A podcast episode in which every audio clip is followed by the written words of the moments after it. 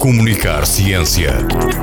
Uma rubrica com Catarina Loureiro e Jorge Diniz Oliveira, que destaca assuntos menos discutidos e com menos visibilidade nos média e que podem passar ao lado do olhar mais atento.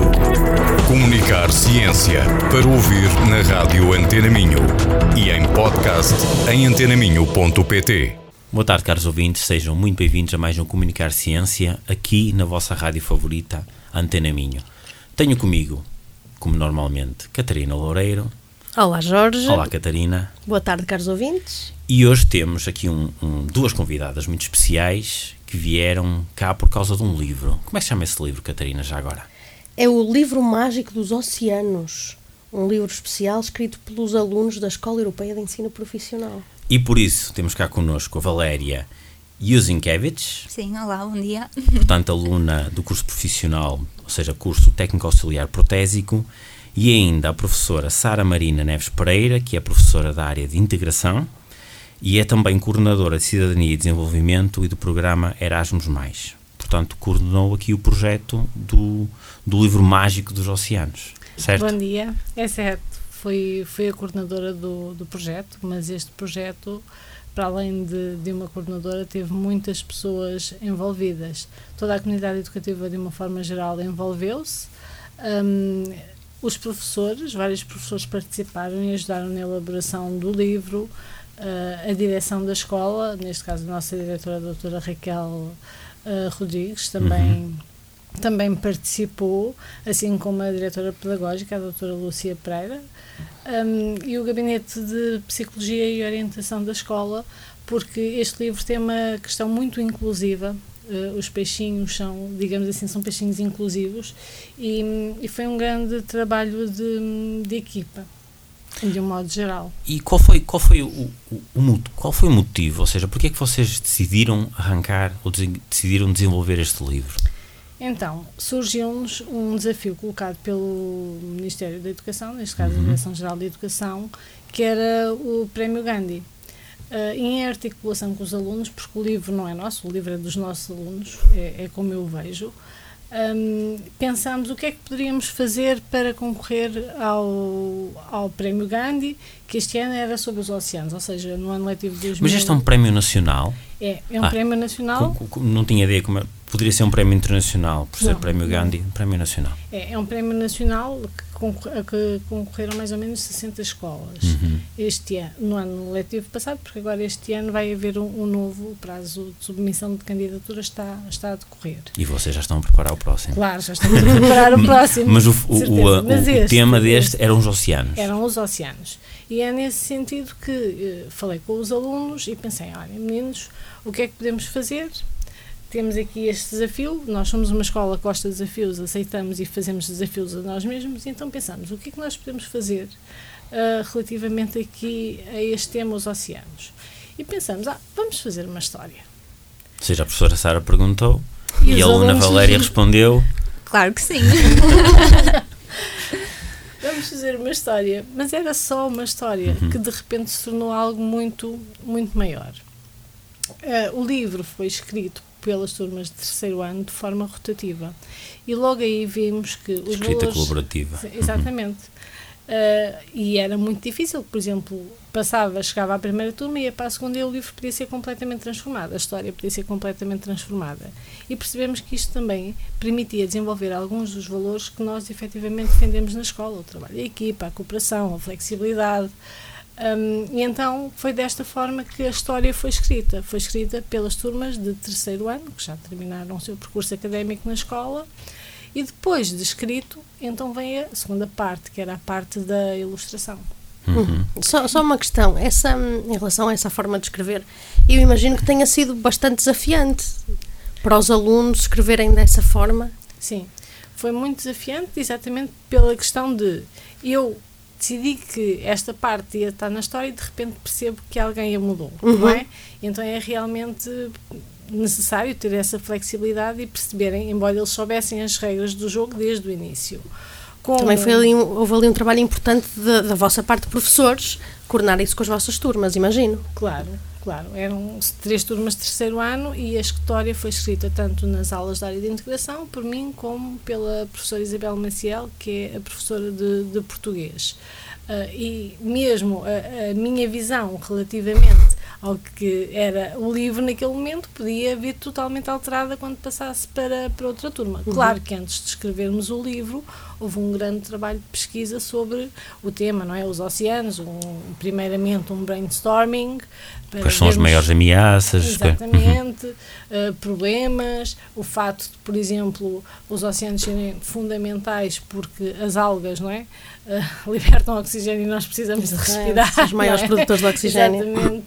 E então houve, houve ali um trabalho muito importante de articulação entre os professores, principalmente que estiveram também envolvidos no, no livro, uhum. mas confiando sempre a tarefa aos alunos. Nós simplesmente direcionávamos e dizíamos: olha, agora se calhar é bom falar aqui, sei lá, do aquecimento global, mas a forma como sai a história relacionada com o aquecimento global e aparecem os personagens, o pinguim Romeu, a sua casa está a desaparecer devido ao aquecimento global, ou todo o resto é sempre vindo dos alunos. Nós simplesmente íamos direcionando. Então tiveram um primeiro desafio, vamos chamar-lhe de recolha bibliográfica de necessidades, um segundo desafio da escrita colaborativa. Sim. E eu diria, um terceiro desafio foi também encontrar a pessoa certa para as ilustrações, para ou seja, uma imagem vale, vale mil palavras Sim. e portanto esse foi também um terceiro desafio uh, foi um desafio e não foi porque nós temos a sorte de ter alunos muito talentosos e muito alguém que esteja aqui?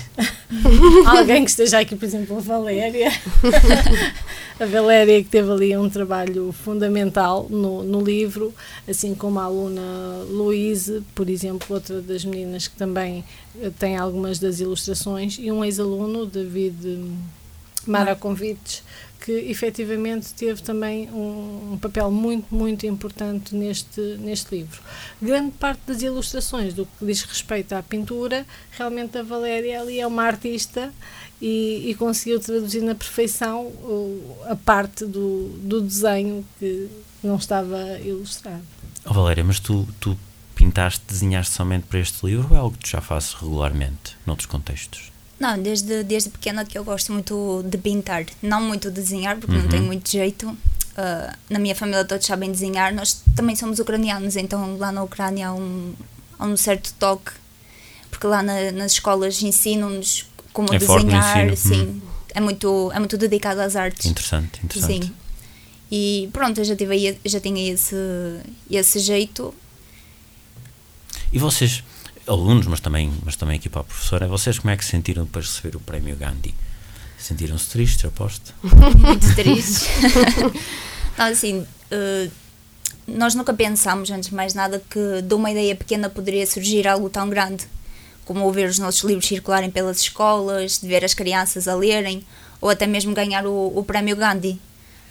Um, e, e há algum plano agora? Ou seja, como é que vocês vão, vão divulgar ainda mais este livro? Como é que vão fazer chegar este livro a todas as escolas do país, a todas as bibliotecas? Como é que vão fazer? Ou se é que o pretendem fazer? Não, nós, eh, pelo menos aqui em Braga, isso já está a acontecer. Nós uh, temos o apoio da, da Câmara Municipal de Braga, que uh, mandou imprimir 500 manuais que serão uhum. distribuídos Ótimo. aqui pelas escolas do Conselho a todas as turmas do primeiro ciclo, ou seja, o livro vai chegar mais ou menos a 6 mil alunos em Braga. Aos alunos do primeiro ciclo? Do primeiro ciclo uhum. e jardins de infância também, ah, okay. até a quarta e ali o jardim de infância.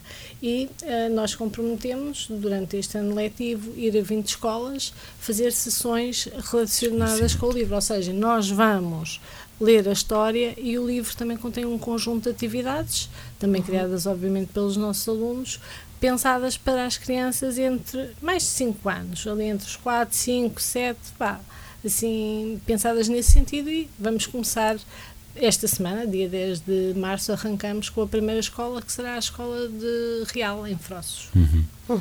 Vocês sentem agora uma maior hum, responsabilidade depois do sucesso deste livro? Ah, claro que sim. Para, para os vossos próximos projetos, próximas candidaturas? Uh, sim, claro que sentimos, mas nós somos, como eu disse inicialmente, a Escola Europeia de Ensino Profissional, é uma escola de desafios. Uhum. Temos a sorte de ter alunos brilhantes, muito empenhados e dedicados aos projetos em que, em que estão envolvidos, e por isso tenho a certeza que, que o próximo Prémio Gandhi, espero eu, também, também seja vosso. Também será uma das escolas que recebem, porque são, são 30 as escolas que, que recebem. O próximo, até posso adiantar, está relacionado com sinais de trânsito, uhum. em que nós transmitimos a mensagem da não violência por valores. Ou uhum. seja, o não ao bullying, primeiramente num, uhum. num, contexto mais pequeno, é o contexto escolar, porque é onde ocorre muitas vezes essas situações a nível escolar, mas também numa perspectiva geral de, da violência no geral. Ou seja, por exemplo, posso-vos dizer que um sinal de trânsito que temos neste momento na escola é de uma estação de comboios, só que é a estação da empatia, não é? Ou seja, tentamos sempre trabalhar as questões negativas através dos valores, porque uhum. sem valores também não, não conseguimos resolver nenhum, nenhum uhum. problema. E o nosso projeto este ano assenta nessa, nessa temática e Vamos ver. Que a Sara parece professora de cidadania. se calhar, se calhar só um bocadinho. Não, mas professores de integração têm, têm, têm, têm sempre muitas dessas temáticas mais transversais. Sim, sim. E é muito importante ser transversal realmente uhum. não só uh, à área de integração, mas a toda a escola. Todos os professores trabalham muito esta questão dos valores e tentamos fazer projetos em articulação, por exemplo, como aconteceu com esse livro. Sim, e projetos destes não se, como este livro, não se fazem sem efetivamente haver uma coordenação e uma integração muito Sim. grande entre os professores todos e Sim. entre os alunos também, não é? Sim, é, é, um trabalho, é muito, é assim, pode não ser um livro muito grande a nível de páginas, mas é um livro que deu realmente muito trabalho. Uhum. Sim, o valor de um livro não, não se mede, não, não se mede pelas páginas, páginas claro que não. E, e realmente é, é, muito gratificante enquanto professora uh, ver o resultado final, não é? Uh, foram muitas horas, muitas horas, seja desde a história, desde a ilustração. A professora Sara, que era uma chata, sempre a dizer: Meninos, temos que nos despachar, o prazo está a chegar. Temos, uh, mas uh, realmente é, sinto-me orgulhosa do, do trabalho que, que foi feito. E entretanto, também já estamos a caminho do outro livro, neste momento já vamos a meio noutro contexto. Porque, Podem partilhar qual é a temática? Posso, posso. Nós, nós somos escola embaixadora do, do Parlamento Europeu uhum.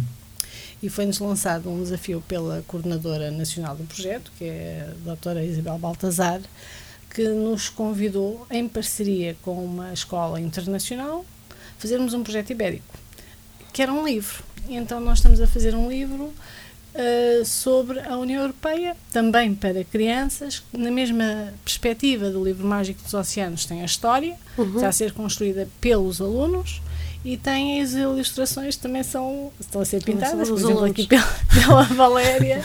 Ilustradora de serviço. É, que diz que não sabe desenhar, não mas sabe. afinal. Desta vez vou só deixar um, um toquezinho, uma marca, porque como já estou no final do curso também é exames nacionais e PAP e tudo mais, já não tenho tanto tempo para dedicar a isto, mas. Mas na realidade, quando ela vê um desenho, eu não consigo dizer que não. Tem que pintar, claro.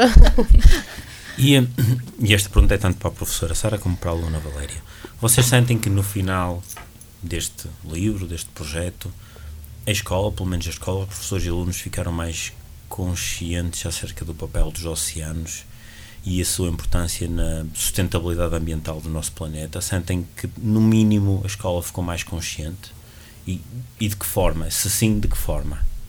Sim, eu acho que sem dúvida alguma, porque cada aluno teve um papel neste livro, então ele teve que entregar um pouco de si e ao mesmo tempo receber. Uhum. Ou seja, um, como também é uma história contada para as crianças, nós tivemos que nos colocar no papel delas, tentar uh, ver os problemas de uma forma adulta e tentar traduzir para as crianças, e isso já nos fez refletir.